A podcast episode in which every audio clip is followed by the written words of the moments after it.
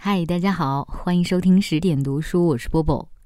今天要为大家带来的这一篇文章，来自于著名的诗人顾城，他所写的散文《树枝的疏忽》。我喜古诗，不因文学史，不因人们的仰望，而在它的美丽。文字清简明润，如玉如天，在于它显示出的中国哲思。那一无言就在眼前。若张九龄句：“海上生明月，天涯共此时。”诗如禅，如顿悟，骤然风动云散，黑暗退隐。你看见万物万象，明媚自如。红豆生南国，春来发几枝。气象柔和空阔，红豆生于南国，红豆生出南国，色空互化，得真意而得光明。相看两不厌，只有敬亭山。诗人相合于无形的造物本身，望树、望山、望月、望水。凝望中，自身也在幻化。采菊东篱下，悠然见南山。此中意味尽在神会，恰如释迦拿起一枝花而微笑。鸿雁长飞光不度，鱼龙潜跃水成文。诗人在一片画境中。有时更愿意回味为人的经验。今夜谁家扁舟子？何处相思明月楼？昨夜闲谈梦落花，可怜春半不还家。这种解脱没有一丝对人世的轻蔑，反而更亲近了生活本身，似乎也传达出了世家何以与人说法的秘密。当然，唐宋诗词并非一片静水，其中也有直流千尺、烽火三月、胡天飞雪的动荡，也有举杯邀月、分辉下炙、西窗剪烛的风情，也有凄凄惨惨、戚戚的悲哀，或衢州人识人的大呼。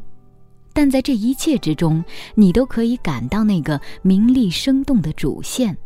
那个依据，就像播下万壑水声的无声冰雪，多姿多态的希腊神像也曾透出同一寂静。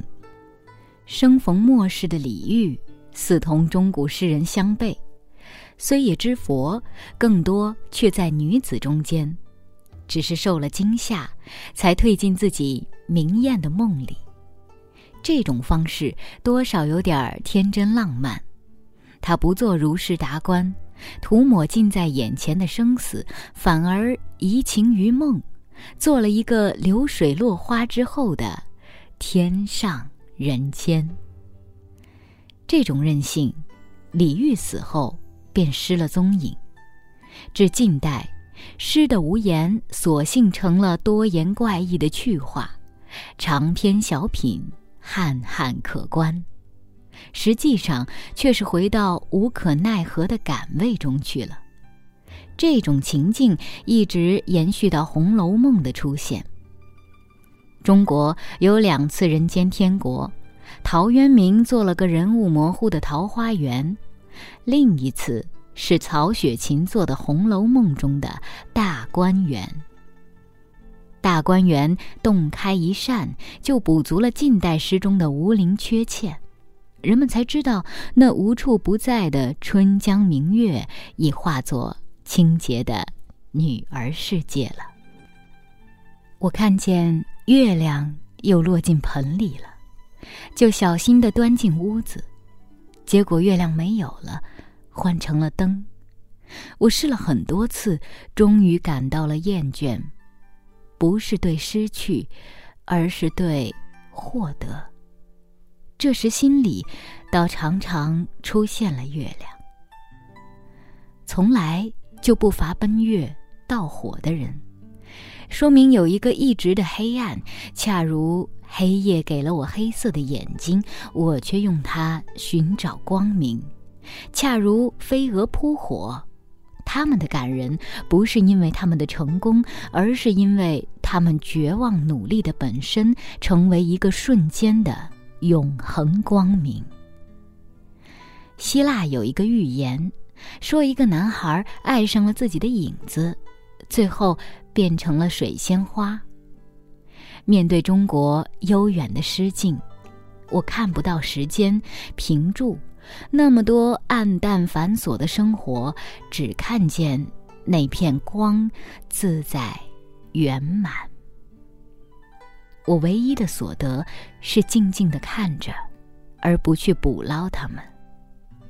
树枝因疏忽，使我得见月，而月不见我，亦不见树枝。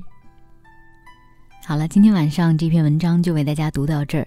它选自于同名书籍《树枝的疏忽》这本书里面呢，更多的是顾城所写的美文。嗯，还值得一提的是，这本书由著名的书籍装帧设计师朱迎春所作。说到朱迎春老师，我想再多做一点推荐。大家应该都还记得之前我读过的申富宇老师的《雕匠》，选自于他的书籍《匠人》。而《匠人》这一本书呢，曾经获得二零一五年的中国最美图书这样的称号。之所以获得这样的称号，我想也跟他的书籍装帧设计师朱迎春老师有关。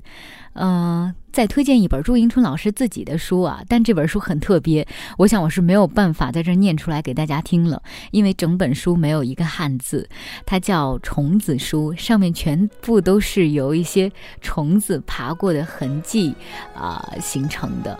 呃，如果你对这本书感兴趣的话，不妨也去找来看一看，感受一下虫子们的世界。今晚就是这样，晚安。装饰夜晚，路灯点綴感叹，车之上看彼此失散，你面孔早已黑尽待观赏，夜色即将逝去，月色握在手里。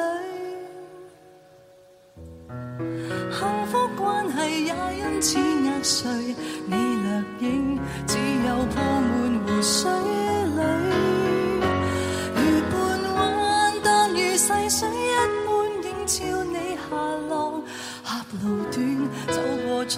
情景，渐渐微薄。让背影荡游湖水深处，拥抱我月光。岁月短，遗下一片弱质纤纤，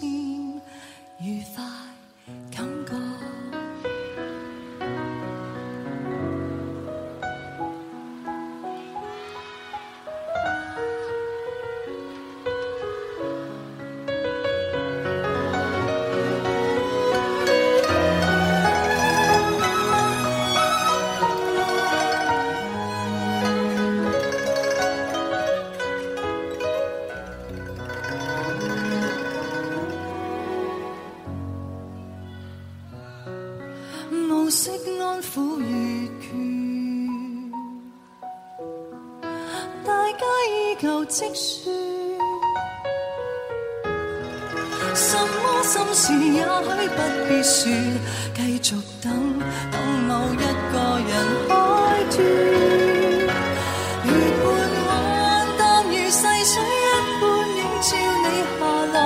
客路短，走过璀璨情景，渐渐微让背影荡游湖水深处，拥抱我月光。岁月短，遗下一片弱质缱绻愉快感觉。月半弯，淡如细水一般映照我愿望。你样子泛潮又微湖水，未及流往。下辈子，